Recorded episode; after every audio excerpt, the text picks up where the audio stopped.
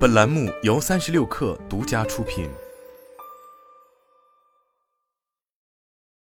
本文来自神译局。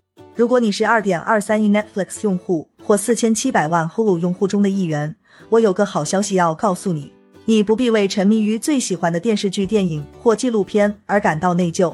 比起写下新年决心，你可能会从记下观看的内容中得到更多。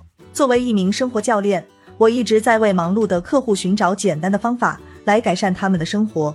许多人会告诉我，在一天的工作会议或在家照看孩子后，他们就几乎没有精力了。他们不想去处理应该做的事情，只想放松和娱乐。这一点我感同身受。我还注意到，看一集热门韩剧并不像刷社交媒体那样让我感觉糟糕或空虚。我开始建议客户观看他们喜欢的节目，然后记录下所看的节目以及自己的感受。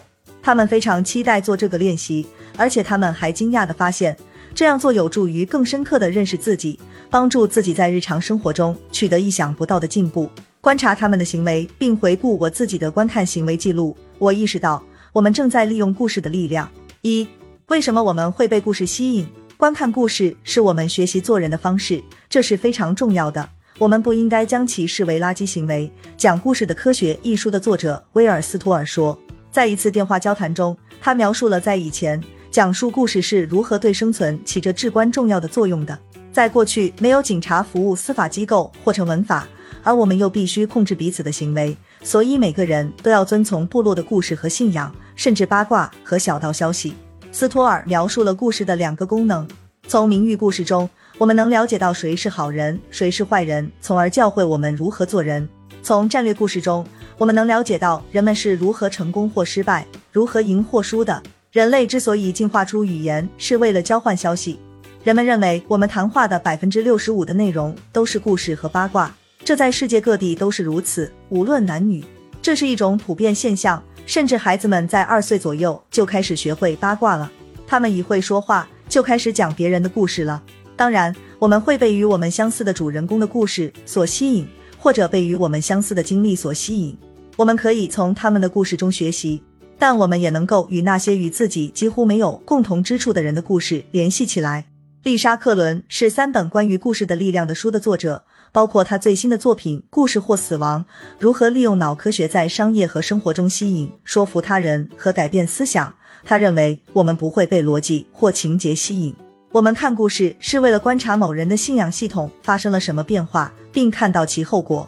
情感向我们传递着意义。故事是世界上第一个虚拟现实，克伦说。人们做的功能磁共振成像研究表明，当你沉浸在故事中时，大脑的同一区域会活跃起来，就好像你正在做主角正在做的事情一样。这就解释了为什么尽管我和《保镖》中的老兵大卫·巴德没有任何共同之处，但当他最终寻求治疗创伤后应激障碍时，我却如释重负地流下了眼泪。我们每时每刻都在受到故事的影响，而几乎都没有意识到这一点。克伦说：“因此，当我们看一部吸引自己的电影时，可以从中发现隐藏的情感和欲望，并学到意想不到的教训。例如，我早就知道，在每部韩国电视剧或电影中，总是有富人和穷人之间的斗争。想想《寄生虫：爱的迫降》和《梨泰院 Class》。但最近我注意到，即使在看美国电影和电视剧时，我也会被描绘阶级斗争的部分所吸引，即使它不是故事的核心，比如《吉尔莫女孩》《白莲花度假村》或《刀锋》。因此，我开始更有意识地看待那些比我更富有或更贫穷的人，并与之建立联系。与此同时，一位客户开始明白为什么他觉得可预测的浪漫喜剧是如此令人放松和吸引人，因为他的工作是给有矛盾的人做调解。在花了一天时间解决各方的冲突之后。他很期待一个圆满的结局，而且所有未解决的问题都得到了妥善解决。现在他不再为自己所看的东西而感到尴尬，而是允许自己享受夜晚，滋养自己，而不是精疲力尽的去睡觉。二，如何利用好刷剧的时间？这很容易。首先，对你所看的内容做一个简单的记录，记下日期、标题，也许还有记号。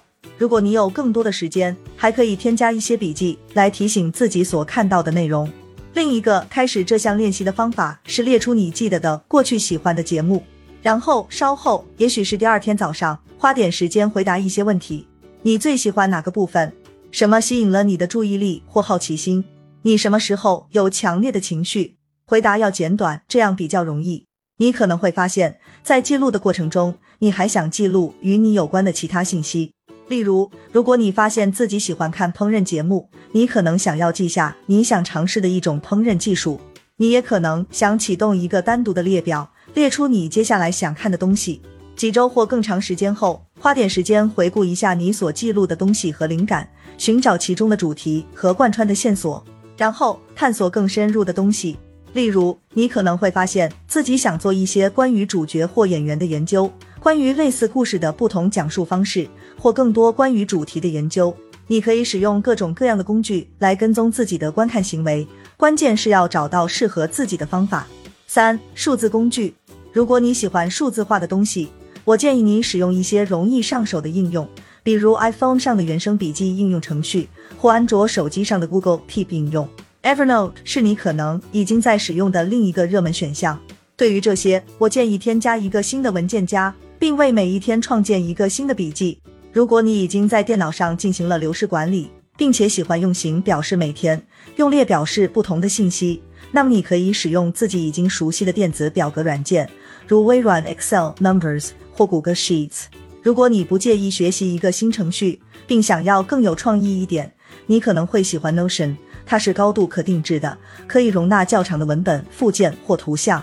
还有一些日志应用程序也可以很容易的添加每日记录，比如 Day One 或 Diary。为了保持你的条目尽量简短和便于搜索，你记录时使用的术语要保持一致，也可以尝试使用标签。